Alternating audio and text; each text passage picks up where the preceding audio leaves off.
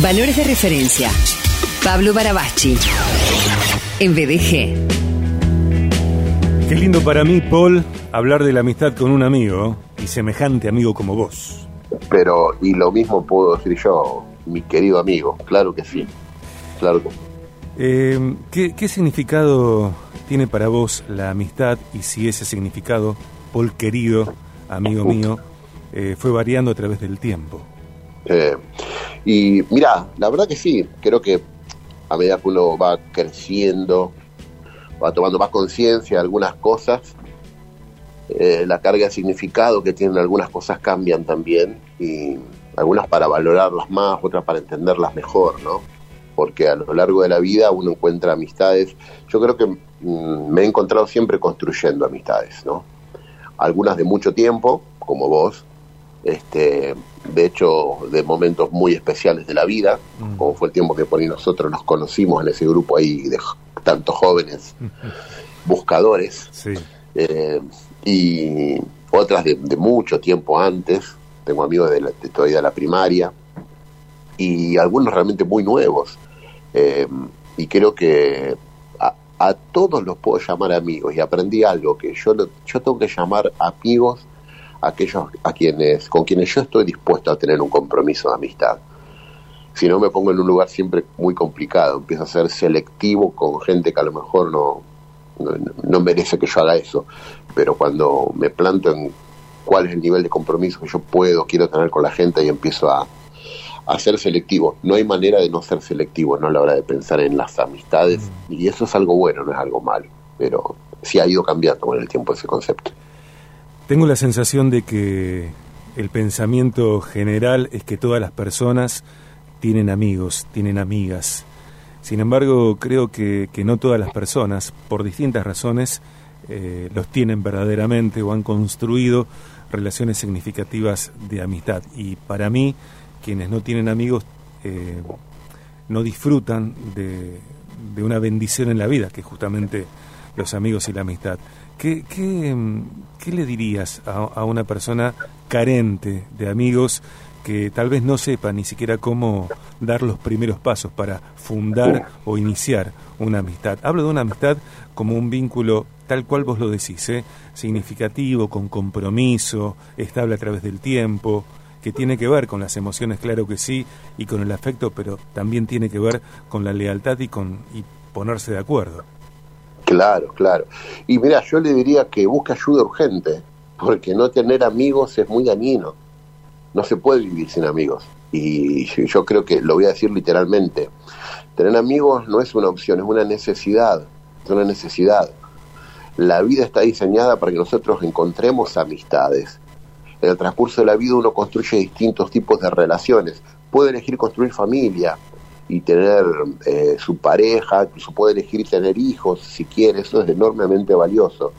Eh, pero aún cuando elige eso, no puede privarse de las amistades, es una locura. Mira que en, las, hago muchas entrevistas desde mi tarea en la consejería espiritual y siempre le hago esta pregunta a Sergio. ¿Tenés amigos? Y me sorprendo porque cuando hago esta pregunta en un marco de intimidad, de sinceridad y la hago en serio, mucha gente llorando me dice, no, no tengo amigos. Y, y es un dolor enorme.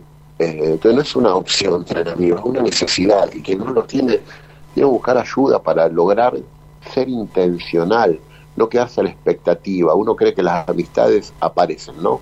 Bueno, algunas aparecen en el camino, pero yo puedo buscar. Y cuando uno busca y es intencional de decir, a ver, ¿con qué clase de gente me gustaría conectarme? Las encuentra. Incluso encontrás amistades que al principio te pueden ser incómodas y después te das cuenta que te ayudaron a cambiar y se terminan constituyendo en amistades muy sólidas, relaciones muy importantes en el camino. Entonces el que no tiene amigos no, no puede seguir viviendo así, tienen que encontrarlos. En los evangelios hay una expresión de Jesús que dice que eh, ustedes serán mis amigos si hacen lo que yo les mando. ¿Qué significa eso? Bueno, daría la impresión de que está condicionada a una especie de obediencia de vida, la amistad, y es justamente todo lo contrario, porque en el lenguaje bíblico la obediencia es una respuesta de amor, no una obediencia de vida tipo este, estructuras jerárquicas, ¿no? donde el que tiene una jerarquía mayor manda y el otro se limita a obedecer.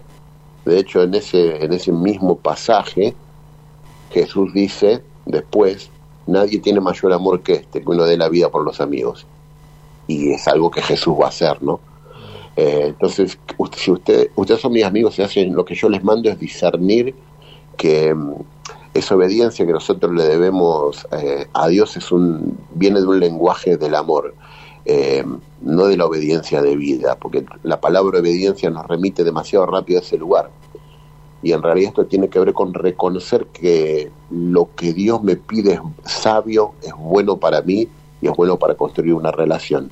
Y tengo que tratar de que esa, esa demanda de Dios se articule rápido con mi deseo, no con una obligación impuesta, sino con el deseo del, nacido del amor eh, de cumplir con esa, con esa obediencia.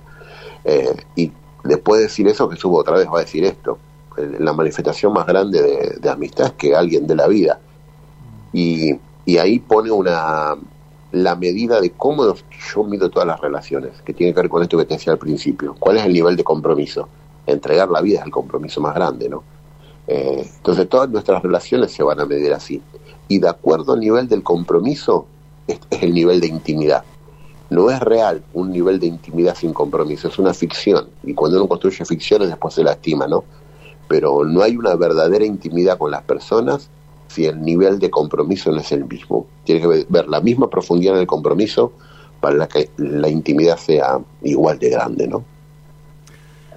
Bien grande es el abrazo que te mando, Paul.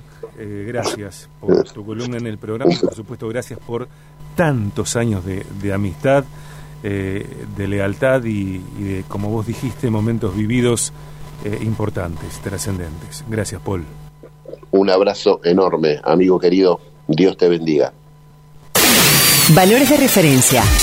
Pablo Barabachi. En BDG.